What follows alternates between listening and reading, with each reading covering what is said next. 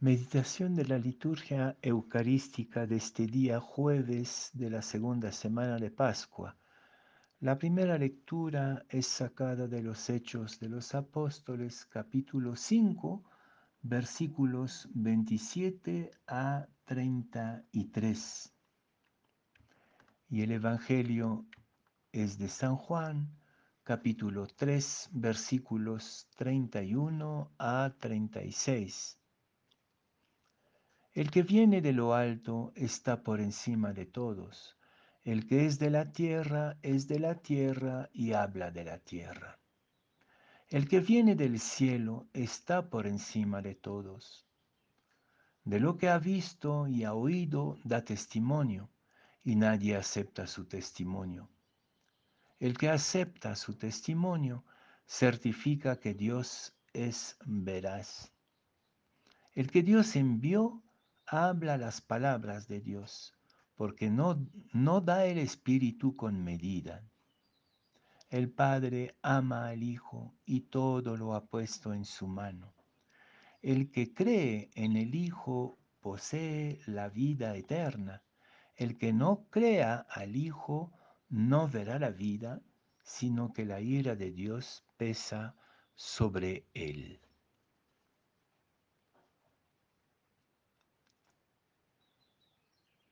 Todas las grandes religiones, todas las grandes espiritualidades tienen lo que se podría llamar iniciados, gente que por un don especial de Dios han accedido a secretos, a visiones, que han accedido a un nivel diferente de comprensión y de conocimiento de la realidad. También para nosotros en San Juan, Jesús es el gran iniciado, es el que está en la intimidad total de Dios, que escuchó las palabras de Dios y da testimonio de ellas. Pero en las demás, demás religiones o demás espiritualidades, o en muchas de ellas por lo menos, esta experiencia de la iniciación espiritual desemboca en una tendencia al secreto, lo que podríamos llamar una tendencia al gnosticismo, es decir, existiría como dos categorías de gente. La gente que sabe, que conoce los secretos y los guarda para sí, o, y es el caso del cristianismo y de lo que el Evangelio nos revela hoy, o el iniciado comparte su iniciación con todos, en el caso de San Juan a través del Espíritu Santo, este Espíritu que se nos ha dado a todos y todas por el bautismo y hace de todos nosotros un pueblo de iniciados. La palabra de Jesús no ha sido guardada en un banco, en un lugar secreto, no hay dos categorías de gente en la familia de Jesús, sino que todos hemos sido iniciados a las maravillas de Dios por la palabra, el testimonio, los gestos de Jesús. Sí, todos sabemos ya que Dios es amor, que Dios es libertad, que Dios es misericordia, y con esta iniciación del bautismo, de la Eucaristía, accedemos a una nueva vida plena, a la luz, a la alegría perfecta de esta sencillez de Dios que solo es amor.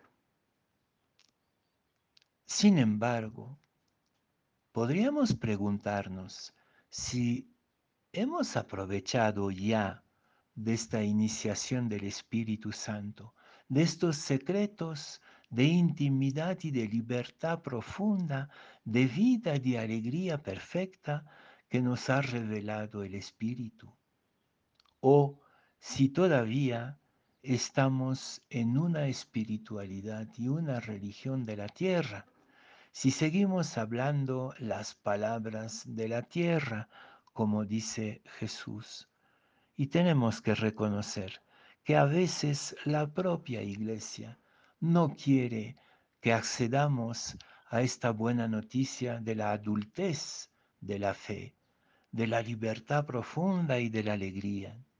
Quiere mantenernos bajo control.